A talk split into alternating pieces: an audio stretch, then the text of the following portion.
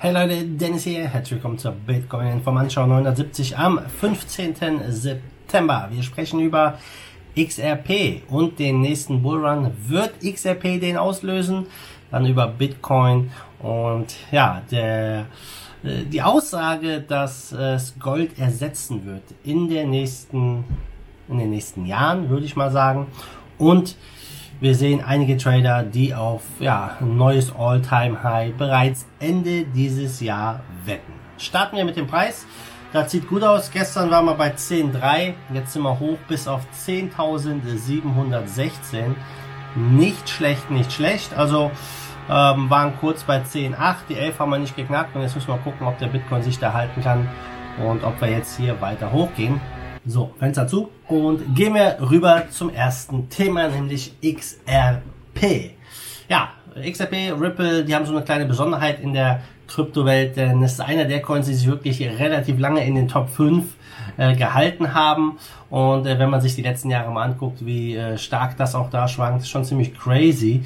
Ähm, der Trend bei XRP, der sieht nicht so besonders aus. Relativ lang ging es darunter, aber ein Analyst sieht ja glorreiche Zeiten auf XRP zusteuern. Und ja, seit äh, wir Anfang 2019 das Low hatten, ähm, ist Bitcoin gut gestiegen, viele andere Kryptos sind gut gestiegen, aber XRP, ja, da äh, ist nicht wirklich so viel passiert.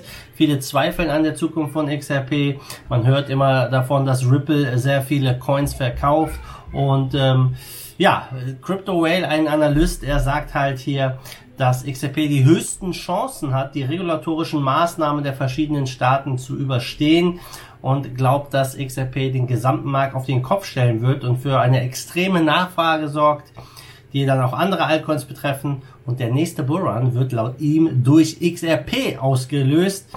Denn ähm, ja, das ist, äh, das ist das, was äh, ja, sich natürlich viele Leute auch wünschen, äh, die XRP zum Hoch gekauft haben. Über drei Dollar natürlich. Die haben da jetzt äh, schwere Bags, sag ich mal.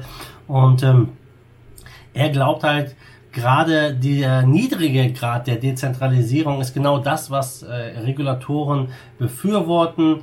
Und äh, deswegen ist die Kritik für ihn, ja, äh, XRP sei zu zentralisiert ähm, gar nicht so schlimm, denn Regierungen mögen das und ja, das äh, ist natürlich etwas, was unter Umständen dazu führt, dass XRP auch von ja nicht nur Banken, sondern auch von Staaten vielleicht benutzt wird. Wer weiß, wer weiß. Ich habe da wirklich zu wenig Einblick bei XRP. Aber äh, er sagt, er will hier nochmal stark XRP nachkaufen und ähm, ähm, ja, äh, nicht nur nachkaufen, sondern er glaubt, dass es wirklich auch relativ schnell gehen kann. Denn äh, ja, der Fokus liegt wirklich als Zahlungslösung für Banken und Dienstleister. Und ja, da tut sich wirklich viel. Also XRP und Ripple haben viele Kunden, gar keine Frage. Aber diese ständigen XRP-Verkäufe, die haben auf einen Preis gedrückt und in der Kryptoszene natürlich für viel Unmut gesorgt. Und ich selber halte aktuell kein XRP ähm, bin eigentlich, äh, so was die Nutzung von dem Coin angeht, ich habe mal benutzt zum Verschicken. Ist natürlich schnell und äh, echt cool, das Ding zu nutzen, gar keine Frage.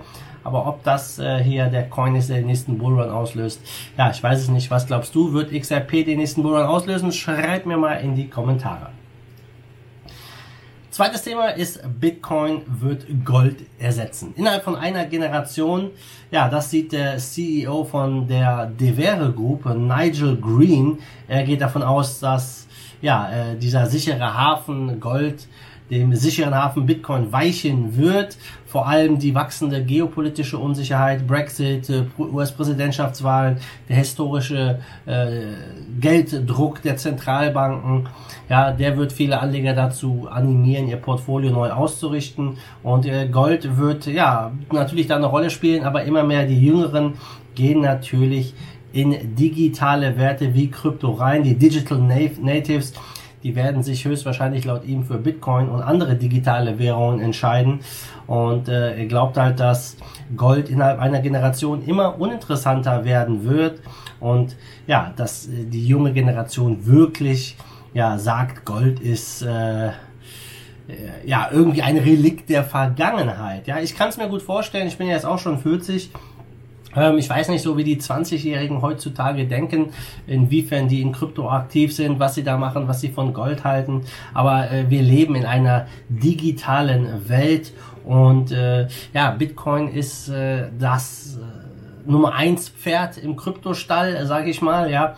Und es ist äh, dezentral, es ist äh, de äh, nicht nur dezentral, es ist ähm, vorhersehbar. Man weiß genau, wie viele Bitcoins es gibt, wie viele gemeint werden und so weiter.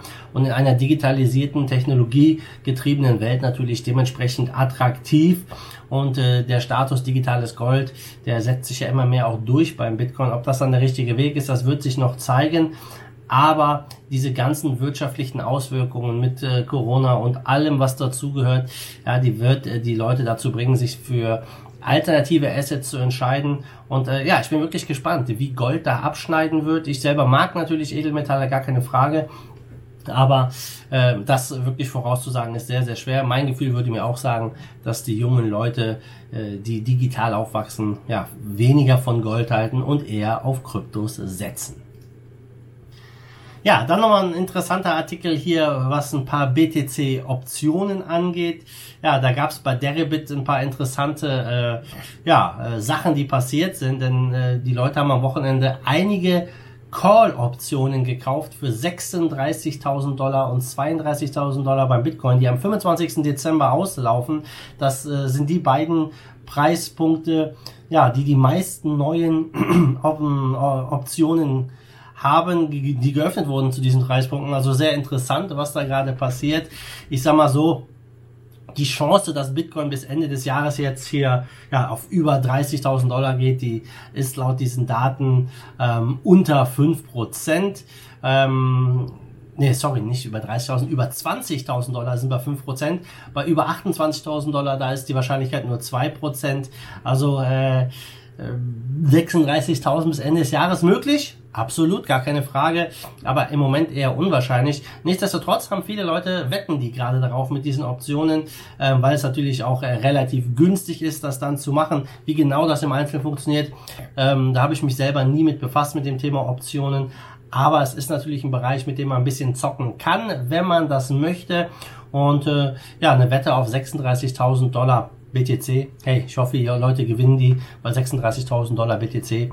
Das würde, ich glaube, uns allen schmecken. Ja, zum Schluss wir noch am Markt. Wir stehen bei 349 Milliarden Marktkapitalisierung, Bitcoin Dominance 56,9 Prozent. Und ja, heute leuchtet alles grün in den Top 10 außer Binance. Binance Coin hat knapp 4% verloren, die anderen Coins 3 äh, bis 3, 4% gewonnen. Bitcoin Cash hat knapp 8% zugelegt. Ähm, auch sehr interessant. Top-Gewinner zu gestern, das ist Hyperion mit knapp 40% Kurs plus und Top-Verlierer, das ist äh, äh, ja der Leo Coin hier von Bitfinex, der hat knapp 7% verloren, steht bei 1,15 Dollar. Jo, das war es von mir, liebe Leute. Die News sind wieder raus. Äh, Wenn es dir gefallen hat, du weißt, was zu tun ist, lass mir ein Like da, gib mir einen Thumbs up. Und wir sehen uns am Morgen wieder in alter Frische. Bis dahin, wie immer, macht gut, schwenkt den Hut. Let's fight the force of evil in Bitcoin and cryptocurrency we trust. Bam!